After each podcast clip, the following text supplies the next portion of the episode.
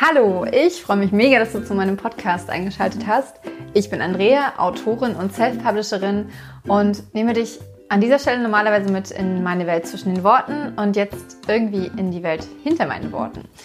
Ähm, das ist Folge 6 meiner Self-Publishing und Schreib- und Autorentipps und heute möchte ich ähm, dir 5 plus 1 Tipp geben, wie du Ideen für deine Bücher sammelst, die du hoffentlich noch nicht ähm, in den gängigsten Ratgebern gelesen hast. Falls ja, sag es mir gern. Sag mir, deine Tipps sind langweilig, ähm, denk dir was anderes aus oder lass es ganz. Oder wenn du welche hinzufügen möchtest, mach das gerne. Aber ich fange erst mal an. Tipp Nummer eins: Schließ die Augen, öffne sie wieder und schreib das erste auf, was du hinter den geschlossenen Augen gesehen hast. Das ist alles. Schreib es auf und versuche daraus etwas zu entwickeln. Einfach so.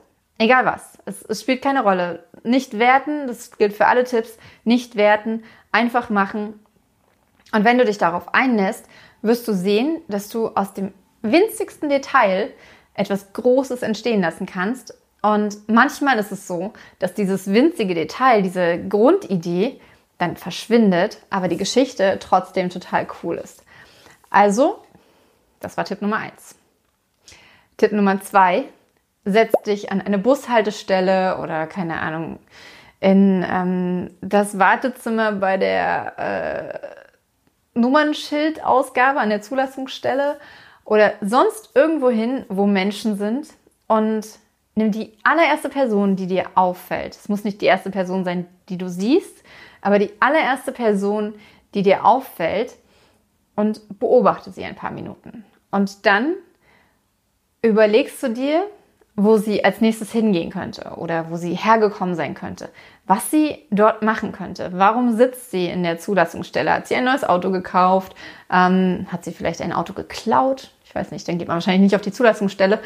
Ähm, oder hat sie vor, eine Bombe dort zu platzieren? Was auch immer. Du wirst auch hier merken, ganz schnell kommen dir Ideen zu dieser Person, zu ihrem Hintergrund, zu ihrer Familie, zu ähm, ja, ihrem Tagesablauf, zu ihrem Beruf, zu, zu allem Möglichen, woraus sich eine Geschichte entwickeln könnte. Das war Tipp Nummer zwei. Tipp Nummer drei. Such dir ein Buch, dessen Geschichte du gern weitergelesen hättest. Und dann schreib sie weiter. Das kennt man, glaube ich, ganz besonders aus ähm, Kindertagen, ist zumindest bei mir so, aber auch ähm, von Büchern, die einen einfach total fasziniert haben und wo man am Ende wirklich traurig war, dass sie zu Ende sind. Und, oder zu Ende waren. sind ja immer noch zu Ende. Egal. Auf jeden Fall versuche, das Leben der Charaktere weiterzuspinnen. Vielleicht von Nebencharakteren, über die du mehr erfahren hättest gern. Oder von Charakteren, die schon verstorben sind. Vielleicht kannst du sie wieder zum Leben erwecken und ihre Geschichte erzählen. Aber versuche diese Art der Fanfiction zu nutzen, um Ideen für deine eigenen Geschichten zu sammeln. Das bedeutet nicht, dass du die Voridee von, von, von dem Autor klauen sollst, die, die er hatte. Wenn du es richtig machst, dann wirst du merken, dass sich deine eigene Geschichte aus diesen Charakteren entwickelt und dass sie vielleicht zum Teil in dieser Welt spielt oder darauf aufbaut, aber dass es dein eigenes Ding wird. Tipp Nummer vier: Denke zurück an deine Kindheit. Wer wärst du gern gewesen? Vielleicht ein Superheld, vielleicht eine Romanfigur, vielleicht jemand, den du selbst gekannt hast, ähm, ein Superstar oder ähm, ich weiß nicht, eine, eine Serienfigur, ein, vielleicht auch ein, ein, Freund von dir, jemand, den du total ähm, bewundert hast und mit dem du immer versucht hast, dich zu identifizieren, den du, in, in dem du dich immer sehen, selbst sehen wolltest.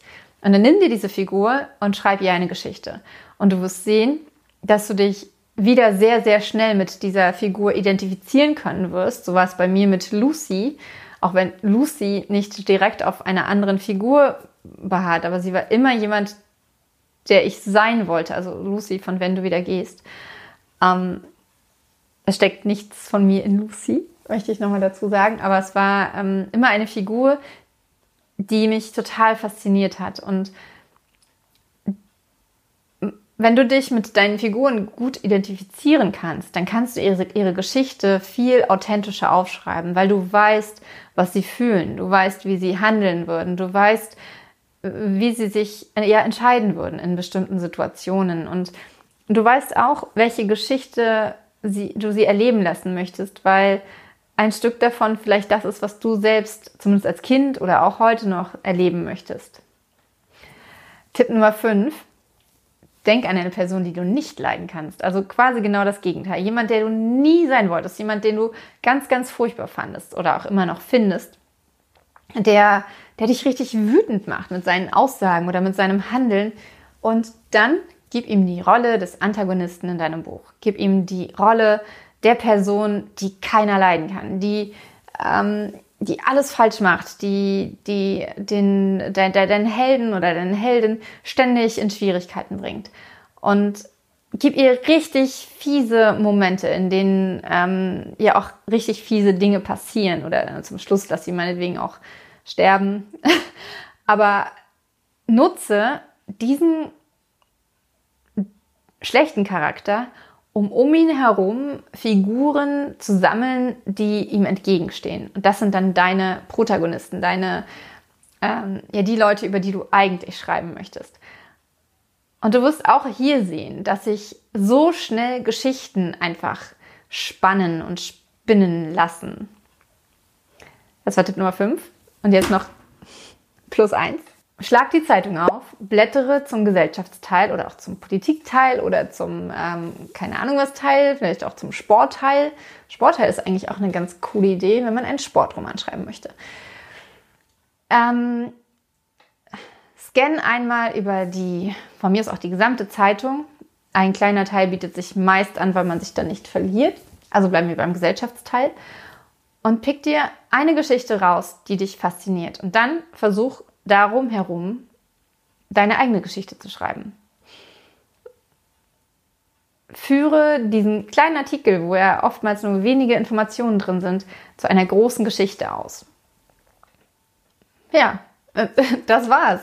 Das waren meine 5 plus 1 Tipps für bessere, äh, nein, nicht für bessere Ideen, für, für gute Ideen. Natürlich gibt es unfassbar viele andere Möglichkeiten, Ideen zu finden. Aber manchmal ist es viel einfacher, als man es denkt. Und wenn man so, so vehement versucht, ist die tolle Idee zu finden, dann ist es oftmals viel, viel schwerer, als wenn man sich einfach auf seine Umgebung einlässt und das aufnimmt, was schon da ist. Genau.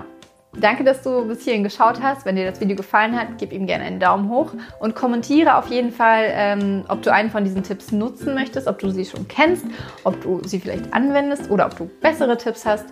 Ähm, das interessiert mich total. Und wenn du keine Folge von diesem Podcast, von diesen ja, von, von, von diesen Videos verpassen möchtest, klick jetzt auf Abonnieren und bei YouTube auch auf das kleine Klingelsymbol. Danke, dass du bis hierhin geschaut hast. Hab einen tollen Tag, Zeitraum. Äh, morgen, Abend. Mach's gut, dein Andrea.